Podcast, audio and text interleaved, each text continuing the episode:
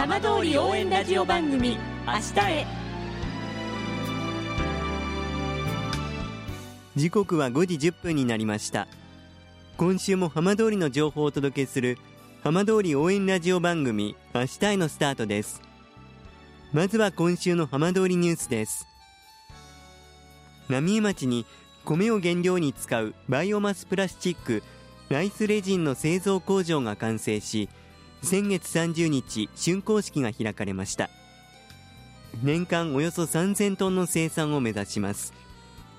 食用に適さない米を活用し石油の使用量を減らせるため CO2 の排出やフードロスの抑制が期待されます。ライスレジンは石油由来のプラスチック原料に非食用や廃棄される米を最大で70%まで混ぜて製造します。ゴミ袋やスプーンなどさまざまな製品に用途が拡大していて新工場では浪江町内の原発事故の影響などで休耕状態になった水田も米栽培に活用します。米を焼いたせんべいのような香ばしい匂いが漂う中式典には関係者およそ100人が参加し工場を運営するバイオマスレジン福島の渋佐俊彦代表取締役が地域社会の発展と持続可能な社会に貢献したいと挨拶しました。また浪江町の吉田栄光町長は東日本大震災で大きな被害に遭った農業の再興にも寄与してほしいと期待を寄せました。さて毎週土曜日のこの時間は浜通りのさまざまな話題をお伝えしていく15分間。震災と原発事故から11年半。ふるさとを盛り上げよう笑顔や元気を届けようと頑張る浜通りの皆さんの声。浜通りの動きにフォーカスしていきます。お相手は森本洋平です。どうぞお付き合いください。浜通り応援ラジオ番組明日へ。この番組はバッテリーテクノロジーでもっと自由な未来へ東洋システムがお送りします。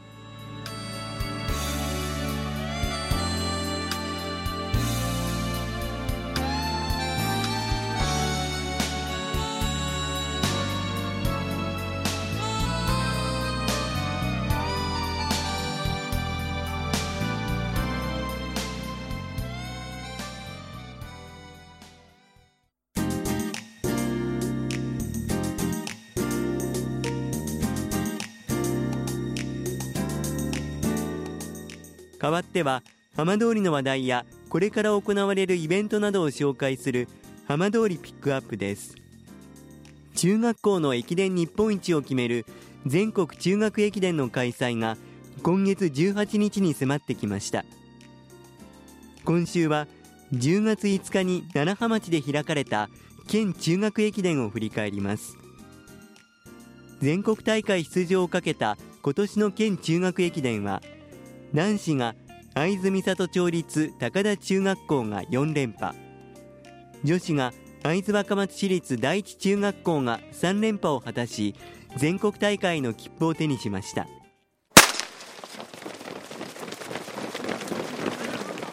このうち6区間17.7キロで争われた男子は1区で男子3000メートルの日本中学記録を持つ益子陽太選手が区間賞の走りを見せ鏡石町立鏡石中学校がトップに立ちます。一方前半で遅れた高田中は3区6位から徐々に追い上げ終盤に逆転しました。今年も拍手に迎えられてグリーンのいいホームが見えてきました。高田中学校です。アンカーは吉田慎次郎腕の振りはしっかりとしています。さあ残りは 20m 高田中学校4年連続4回目。県の頂点に立ちました。アンカーの吉田選手と角田和明監督です。仲間を信じてあの助けを待ったのでラスト抜かすこともできて離すこともできたのでよかったです。絶対最後追いつく絶対追いつく手を信じてあのアンカーまでみんな走り切った形がですねアンカーでああいう劇的なあの逆転になったんだと思います。やっぱ去年準優勝っていう形であの先輩の後ろ姿見てますんで今年も目標全国3番3位以内入賞を目指してあのこれからも子どもたちと頑張っていきたいと思います。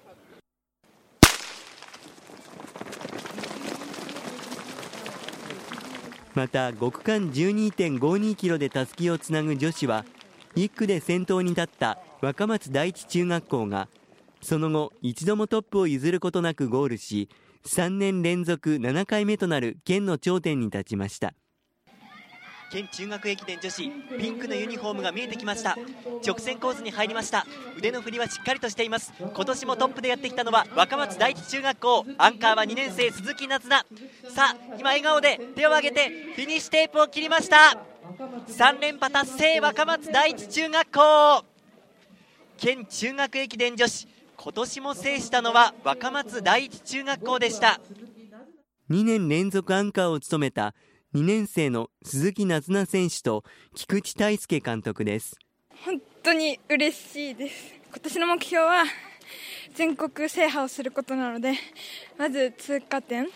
チームの目標、今年の目標が、あの滋賀県にあの忘れ物を取りに行くっていう目標で、えー、やっていましたので、えー、全国1位を、えー、目指して、えー、また、あの気合い入れて頑張っていきたいと思います。優勝した両校は今月18日に滋賀県で行われる全国大会に出場します。浜通り応援ラジオ番組「明日へ」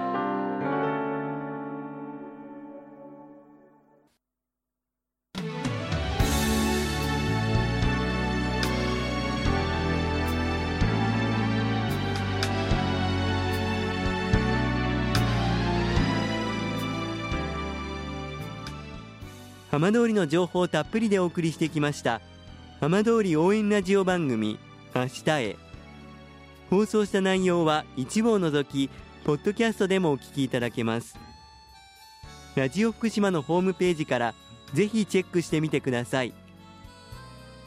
この番組はバッテリーテクノロジーでもっと自由な未来へ東洋システムがお送りしました。